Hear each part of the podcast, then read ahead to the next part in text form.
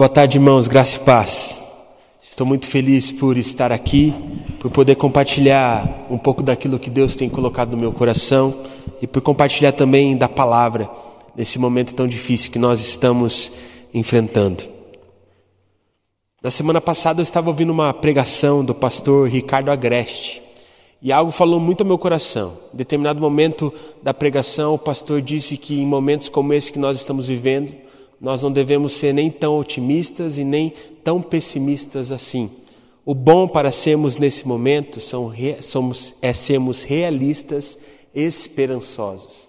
E para mim, esse termo realista e esperançoso é algo que nós devemos ser, é algo que nós devemos buscar ser no nosso dia frente à realidade que nós estamos enfrentando. Pois a verdade é que a gente não pode negar a realidade. A realidade é muito difícil, a realidade muitas vezes é cruel. Mas apesar de toda essa situação, nós devemos ter certeza que ainda podemos ter esperança, de que ainda devemos permanecer firmes, de que podemos sonhar com um futuro melhor, que podemos, enfim, no nosso coração, termos esperança de dias melhores. Afinal, a nossa vida não está centrada nas circunstâncias desse mundo, mas sim na rocha que é Cristo Jesus.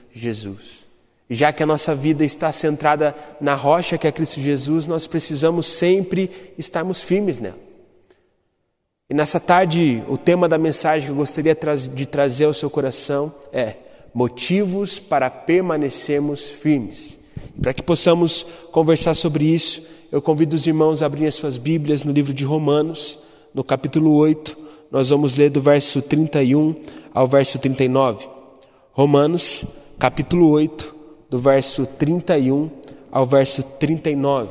Eu vou ler a Bíblia na linguagem NVI e espero que você consiga acompanhar essa leitura junto comigo. A palavra do Senhor diz assim: Que diremos, pois, diante dessas coisas? Se Deus é por nós, quem será contra nós? Aquele que não poupou seu próprio filho, mas o entregou por todos nós, como não nos dará com ele de graça todas as coisas? Quem fará alguma acusação contra os escolhidos de Deus? É Deus quem os justifica. Quem os condenará? Foi Cristo Jesus que morreu e mais, que ressuscitou, está à direita de Deus e também intercede por nós. Quem nos separará do amor de Cristo? Será tribulação ou angústia, ou perseguição, ou fome, ou nudez, ou perigo, ou espada? Como está escrito: Por amor de ti enfrentamos a morte todos os dias. Somos considerados como ovelhas destinadas ao matadouro. Mas em todas essas coisas somos mais que vencedores por meio daquele que nos amou. Pois estou convencido de que nem morte nem vida, nem anjos nem demônios, nem o presente nem o futuro, nem quaisquer poderes, nem altura nem profundidade, nem qualquer outra coisa na criação será capaz de nos separar do amor de Deus, que está em Cristo Jesus, nosso Senhor. Vamos orar? Senhor Deus Pai, muito obrigado, Senhor. Muito obrigado por ser esse Deus que nos ama, esse Deus que está conosco em todo o tempo, Pai. Nós te agradecemos porque o Senhor tem cuidado de nós. Nós te agradecemos porque o Senhor tem nos abençoado, porque o Senhor tem nos amparado nesse momento tão difícil. Mas nesse momento especial, Pai, nós te pedimos pela Sua presença, nós clamamos pela Sua presença, pois a Sua palavra e a Sua presença são tudo o que nós precisamos. E nós pedimos, Pai, para que nesse momento essas palavras não sejam apenas palavras que são ouvidas, mas palavras que façam vida em nosso coração. Palavras que nos incentive a permanecermos firmes. Palavras que nos incentive, Pai, a buscarmos o Senhor nesse tempo. Palavras que nos animem, palavras que nos tragam esperança. É isso que nós te pedimos. Em nome de Jesus. Amém. Eu acredito que a partir desse texto que nós acabamos de ler, nós podemos perceber e encontrar três motivos para permanecermos firmes no Senhor, mesmo nesse momento tão difícil. E o primeiro motivo é: Ele entregou o seu Filho por nós. Nós podemos encontrar esse motivo no verso 32 do texto que nós acabamos de ler.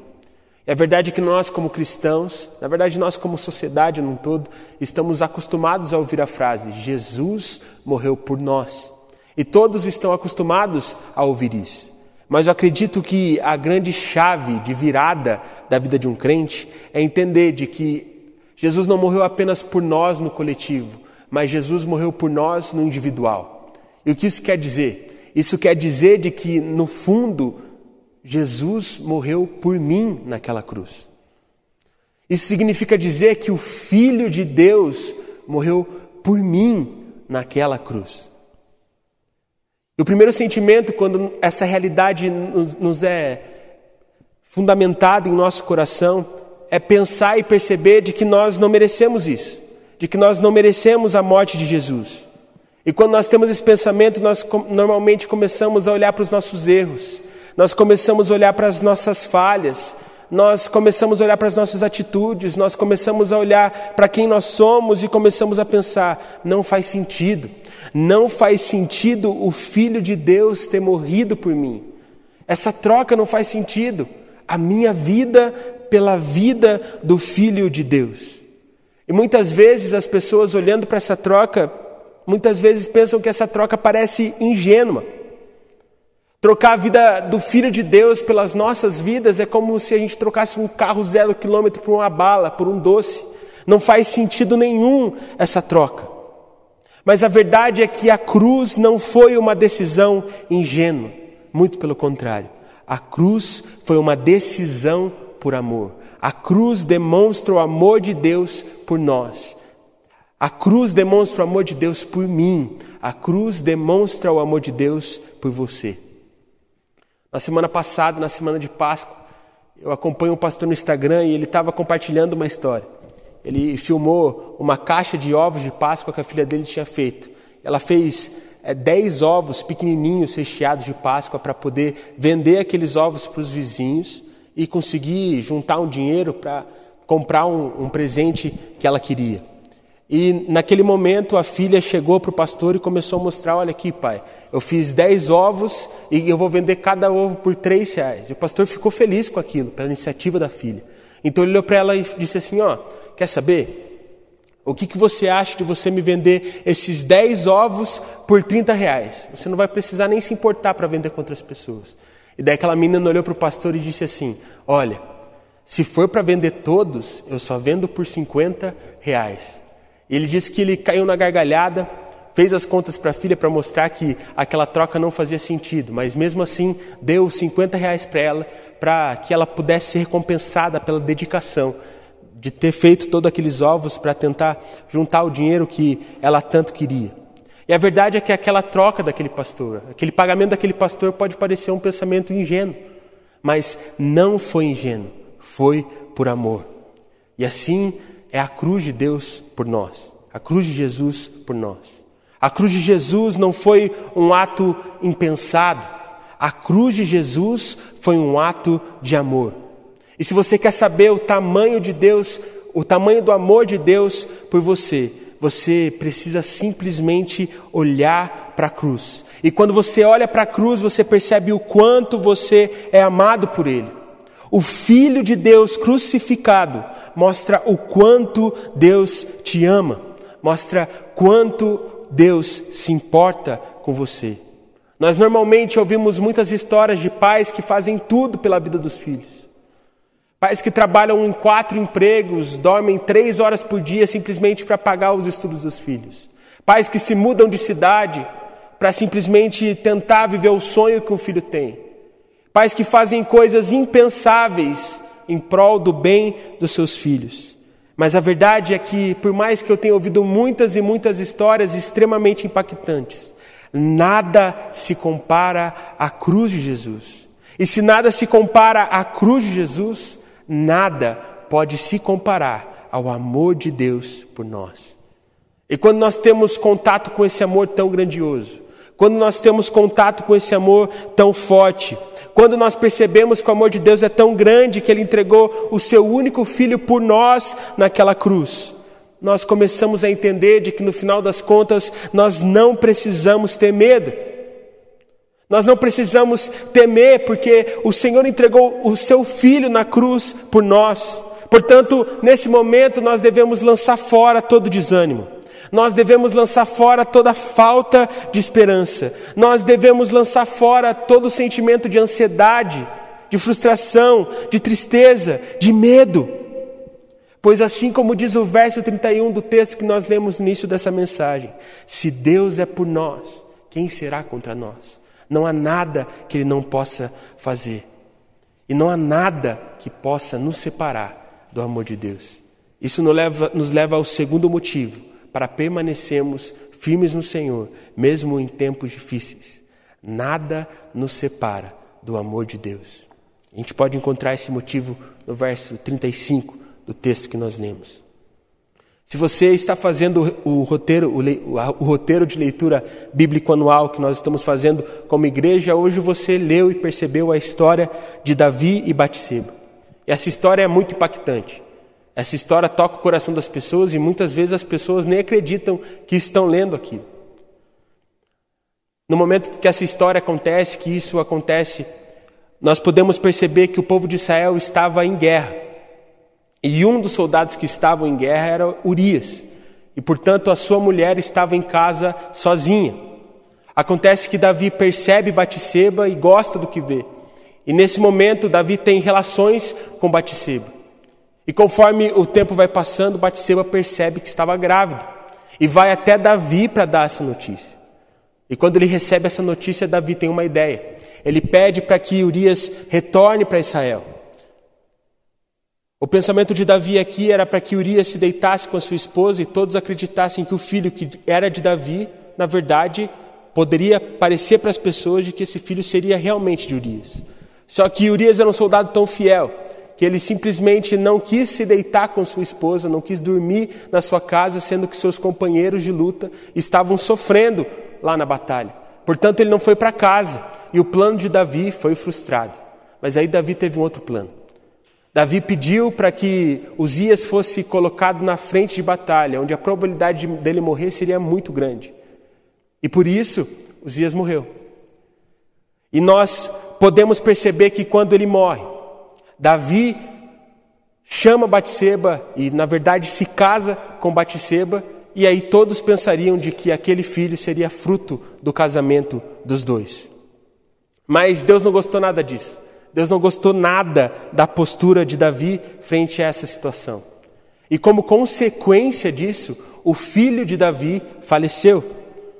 Mas talvez o que mais me chama a atenção nessa história é que a Bíblia nos diz de que em determinado momento, onde era uma incerteza se o filho de Davi sobreviveria ou não, ele estava lamentando, clamando, jejuando, de forma muito intensa. Os empregados, os guardas pediam para que Davi se alimentasse, para que Davi voltasse ao prumo, mas ele simplesmente estava ali clamando pela vida do seu filho.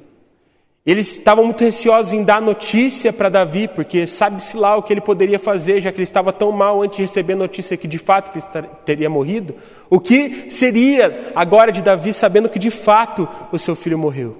Mas o que a palavra nos diz é de que quando Davi recebe a notícia, ele simplesmente parou de se lamentar, se levantou e permaneceu firme, seguindo a sua vida, porque agora não ia adiantar de nada ele ficar se lamentando. E quando nós lemos essa história, quando nós ouvimos essa história, nós podemos pensar: meu Deus, muitas vezes parece que a gente pensa, Davi era realmente alguém sem coração, acabou de perder o seu filho e simplesmente se levantou. Eu acredito que o que fez Davi se levantar daquele momento não foi o fato dele não ter coração, muito pelo contrário. O que fez Davi se levantar naquele momento era a certeza de que nada poderia separar ele do amor de Deus. Apesar do seu pecado, apesar da dor que ele estava sentindo, apesar da tristeza enorme que ele sentia em seu coração, apesar das extremas dificuldades que ele estava enfrentando e sabia que iria enfrentar, ele simplesmente se levantou. E mais do que se levantar, ele permaneceu firme do Senhor, porque ele tinha plena certeza no seu coração de que nada era capaz de separá-lo do amor de Deus. E nós devemos ter a mesma noção, meu irmão e minha irmã. Não há nada que possa nos separar do amor de Deus. Nós estamos enfrentando uma tribulação, mas nenhuma tribulação pode nos separar do amor de Deus. Muitos de nós estamos sentindo angústia em nossos corações, mas nenhuma angústia pode nos separar do amor de Deus. Muitos de nós estamos passando necessidade, com medo se nós vamos realmente permanecer firmes nesse tempo, mas nenhuma necessidade pode nos afastar do amor de Deus. Nós estamos sofrendo com o perigo iminente que está à nossa frente, mas perigo nenhum pode nos afastar do amor de Deus. Muitos estão preocupados com a enfermidade nesse momento mas nenhuma enfermidade pode nos separar do amor de Deus. Muitos estão cheios de dor por terem perdido um ente querido, muitos estão com medo por perder um ente querido, mas dor nenhuma e medo nenhum podem nos separar do amor de Deus, pois nada é capaz de nos separar do amor do nosso Senhor, pois Cristo é a rocha da nossa salvação, Cristo é a rocha que sustenta o nosso viver. O mundo pode se abalar, o mundo pode tremer, mas a rocha que é Cristo Jesus permanece firme para todo sempre, e portanto nós podemos ter esperança, nós podemos permanecer firmes, pois nada pode nos separar do amor do Senhor, seja lá o que for. Isso nos leva ao terceiro e último motivo para permanecermos firmes, mesmo em meio ao caos. Esse motivo é somos mais que vencedores em Cristo Jesus. Nós podemos ler isso lá no verso 37 do texto que nós lemos no início desse sermão. No último sábado nós tivemos a celebração dos jovens pelo Zoom e foi muito interessante. Eu compartilhei com jovens sobre como a história de Josué fala muito ao meu coração. O quanto o livro de Josué é um livro muito importante para mim. Talvez o que mais me admira na história de Josué é o fato de que Josué não é muito lembrado pelas pessoas em pregações em comparação com outros personagens bíblicos, com outros homens de Deus. Mas toda vez que ele é lembrado por alguém, ele é lembrado por ser um homem, um homem íntegro, um homem que ouvia o Senhor, um homem que estava disposto a buscar o Senhor em todo o tempo, um homem que estava sempre disposto a servir a Deus, seja de qual forma. Mas talvez o que mais chama atenção na história de Josué é o fato da transição.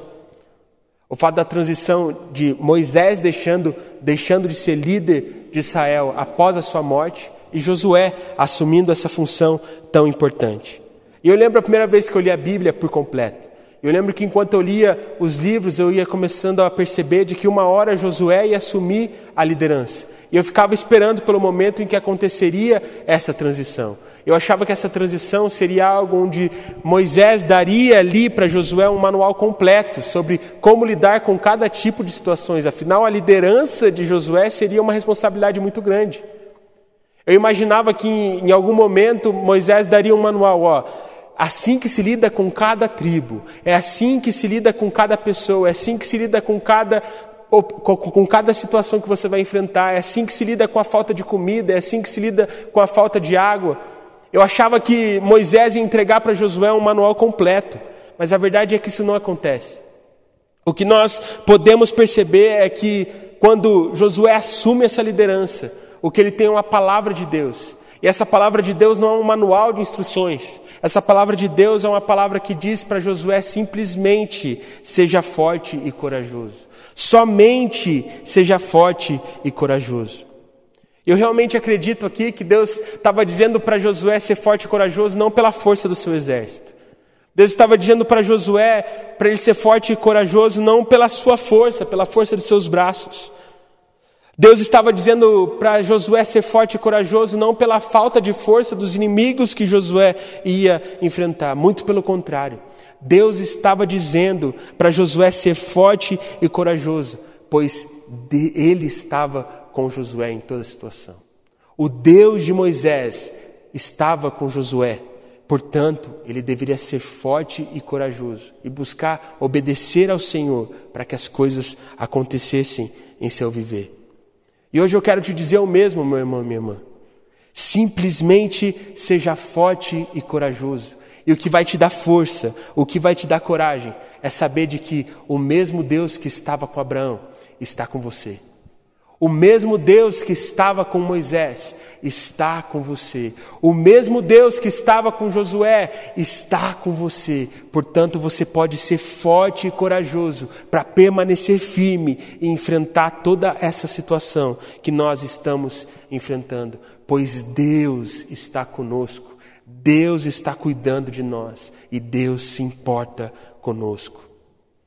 Nós, ao longo das Escrituras e ao longo da história da humanidade como um todo, nós podemos perceber sobre grandes histórias de grandes homens que passaram por esse mundo. Nós ouvimos histórias de homens que venceram grandes batalhas. Nós ouvimos histórias de homens que conquistaram uma grande quantidade de território. Nós vemos histórias de homens que realizaram grandes feitos. Mas a verdade é que apenas o nosso Senhor conseguiu vencer a morte. E é nele que a nossa vida está centrada. Se o nosso Senhor venceu a morte, não há nada, nada que ele não possa vencer. Não há nada alto demais que o Senhor não possa vencer. Não há nada profundo demais que o Senhor não possa vencer. Não há nada grande demais que o Senhor não possa vencer. Não há nada forte demais que o Senhor não possa vencer. Pois nada nada se compara à força do nosso Senhor. E ao estarmos ao lado dele, ao estarmos buscando a presença dele, nós percebemos que somos mais que vencedores em Cristo Jesus. Talvez você esteja olhando para toda essa situação e pensando assim: tá, Juninho, você está pedindo para que eu permaneça firme, para que eu não desanime, mas a verdade é que parece que não dá para permanecer firme com toda a situação. Simplesmente nós não conseguimos permanecer firmes nessa situação. Mas o que eu quero dizer é que dá sim. Dá sim, meu irmão, porque a sua força não está em você. A sua força não está nas circunstâncias. A sua força está no Senhor.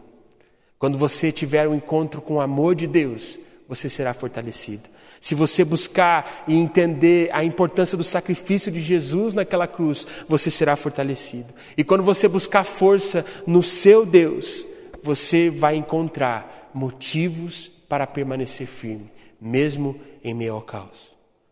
Que possamos, mesmo nesse momento difícil, nos mantermos firmes crendo de que Ele entregou o Seu Filho por nós, de que nada nos separa ao amor de Deus e somos mais que vencedores em Cristo Jesus. Eu não sei o que você está enfrentando, eu não sei o que você está passando. Talvez você está sofrendo com medo, com ansiedade, talvez você está sofrendo com enfermidade, talvez você está muito preocupado com a vida de um familiar. Eu não sei o que você está passando, mas de uma coisa eu tenho certeza Deus está contigo. E nesse momento em que nós vamos orar, eu peço para que você coloque isso diante do, do Senhor. Para que você possa entender de que talvez você não tenha, acredite que não tenha força, mas no Senhor Deus você pode encontrar força.